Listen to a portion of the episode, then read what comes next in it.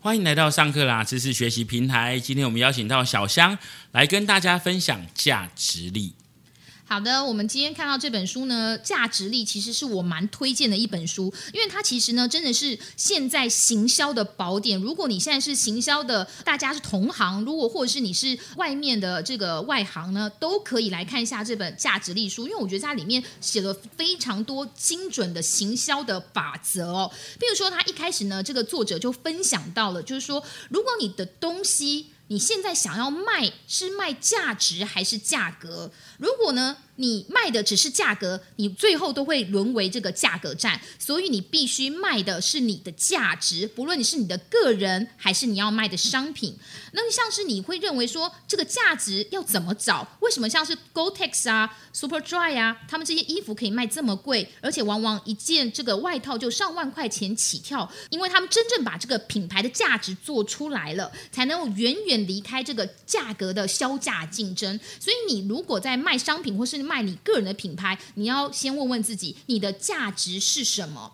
像是说，如果你是买星巴克这个品牌的价值，比如说你想要去喝咖啡，很多人就会选择星巴克，不太可能再去选 COCO 啊或五十兰，因为星巴克大家就会认同它这个有咖啡的价值，所以呢，很多星巴克的这个。咖啡迷呢还会去收集它的杯子，因为在这些马克杯的收集过程中呢，每一个杯子会有一段回忆的故事，再加上这个品牌的价值，其实它的价值就已经彰显了。所以价值说穿了，作者就说了，这是一份认同感。只要你提升别人心中对你的认同度，有了认同，这个价值自然就浮现了。也因此，他特别就提到，便宜哦，真的不再是绝对。你要先自己试问，你的价格有比别人低吗？你能够真的销价竞争，完全就是比成本还低吗？如果不行，你必须要把你自己的价值给做出来。其实像是这个益美、光泉这些食品，其实它们价格就是相对高的，但是呢，却获得了这个消费者的青睐，就是他们。彰显了价值，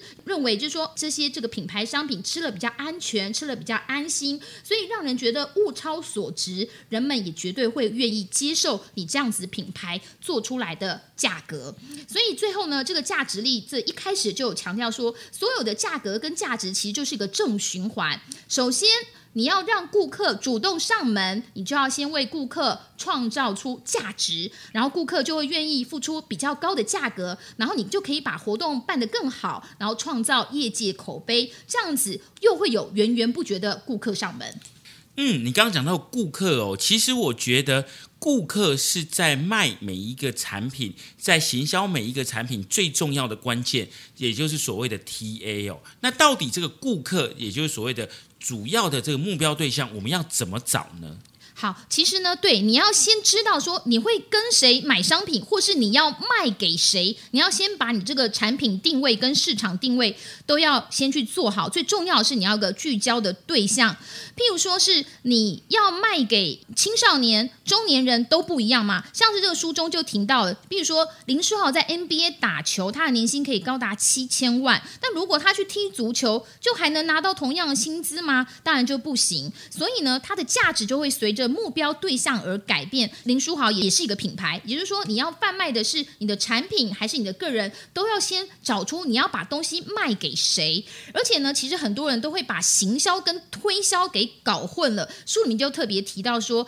其实呢，行销是你要把他需要的东西卖给他，而推销呢，通常是会让人家觉得说，他要强迫我接受一个我不要的产品。就是说，如果你今天是个业务员，如果你可以卖给你的顾客是。哇，让他觉得说这个业务员身上有我需要的产品，这样就是一个很好的行销。所以行销说穿了，就是厂商跟消费者各取所需。如果把一个东西行销给你，你的需求是什么？就是卖东西要赚钱嘛。那如果这对方希望能够得到什么，其实就是要解决问题。如果行销者能够成功的帮你解决问题，这个行销者赚到了钱，你也解决了问题，双方都得到自己所要的，就是精准的满足 TA 的需求，也解决。解决了他的问题，那么如何要精准的满足这个 TA 呢？就是我们的目标客群呢，在书里面就分享了有三个点。第一个，你的品牌行销的时候要高招，要先让大家有一个很容易就会想到你。就是说，现在我们的市面上其实像是这个计程车有非常多家，这个书里面就提到说，如果你在打电话叫计程车的时候，大多人最会想到的是什么？五五六八八，是不是已经植入到你的脑海？真的是很明显，哇塞！那他这是一个非常成功的行销，他用了一个非常好记的名字，而且呢很顺口，你一拿起手机就很容易的就输入这个号码，你就是很想要叫这个车队的车，而且行销呢要有画面。这书里面又特别提到说，作者就说他印象很深刻，就是他曾经看过一个屏风表演班的戏目，叫做《三人行不行》，他的广告文案就很有意思，他特别直接点出说全剧的笑点有三百九十七个。谢幕时全场起立鼓掌，长达了五分五十八秒。像这样子很有画面的行销方式，就是一个非常好的行销点。另外呢，行销还要有创意。这个作者非常的特别，这个作者呢，其实他曾经待过媒体，也待过一些整合行销公司。他自己现在是一个公关活动公司的老板，他就提到说，他曾经做过一档活动，他是直接把这个洗澡车哦拉到了信义区的 ATT 否放那边前面，请民众在街头洗澡。然后你只要当场试用这个厂商的洗澡产品，他就会送你一罐沐浴乳和一罐 T 恤。那么他在卖什么？他就一定是卖这个沐浴乳嘛。但是这样子很有创意的行销点，当天就引来了五六家的电视台来采访。为什么？大家都想要看大家在街头洗澡，对不对？嗯，所以呢，在整个行销的过程当中，除了你的品牌要深植人心之外，更重要的是你的行销要有画面。就像我们常讲的，讲话要有画面，而且要反其道而行，有一些创新创意的方式，让大家记住你，或者是对你产生兴趣。除此之外，更重要的是，在行销的时候，有些时候下广告，它也是一个非常必要的条件哦。那在下广告上面，大家往往会遇到什么样的迷失呢？好，我为什么会特别提到说这本书很值得看哦？就是它里面讲了非常多很中肯，而且是很精准的行销大剖析，尤其是在做电视采买的采购的时候，因为大家很多业者，如果你要下电视广告或者下一些广播广告的时候，通常业务部呢都会给你一张很长很长、密密麻麻的 Q 表。那这个下的 Q 表呢，其实多跟少呢是绝对是值大于量，而在这本书里面都有详细的解构。而譬如说呢，在这作者里面就特别提到说，某广告在冷门的频道的半夜播了五十次才有百分之一的收视点，跟某广告在新闻台的晚上八到十二点之间播一次就有百分之一的收视点。就费用而言哦，冷门时段一定其实是非常便宜，所以你一定要在看到下 Q 表的时候，业务给你的时候，它到底是帮你安排在什么时段？如果你的产品是属于高知识分子的，你可能就要选择新闻台，但新闻台价格一定会比电视台来的贵啊。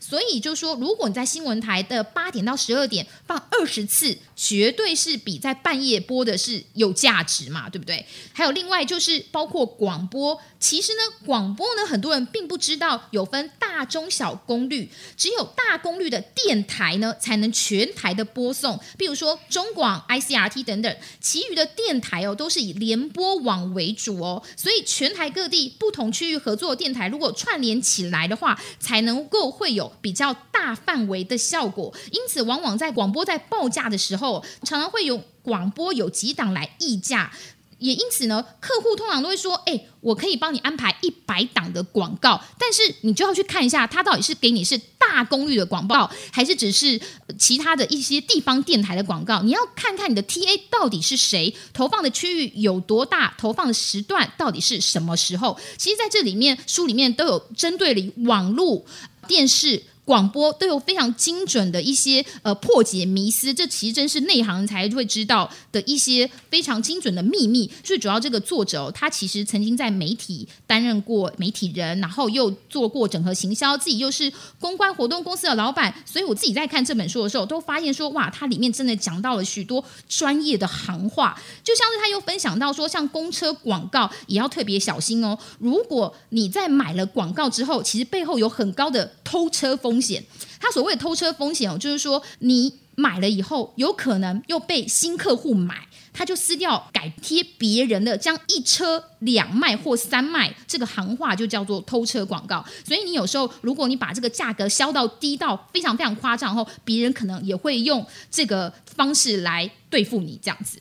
所以呢，在整个的一个行销上面，第一个你要找出自己的价值，更重要的是你要知道你的目标对象是谁。透过正确的方法，透过对的语言，好好的去做行销，才能展现品牌以及个人的价值力哦。以上就是小香帮我们揭露有关《价值力》这本书的重点内容。如果你对这本书有兴趣的话，也可以上乐天 Kobo K O B O 的网站上面了解详细的资讯。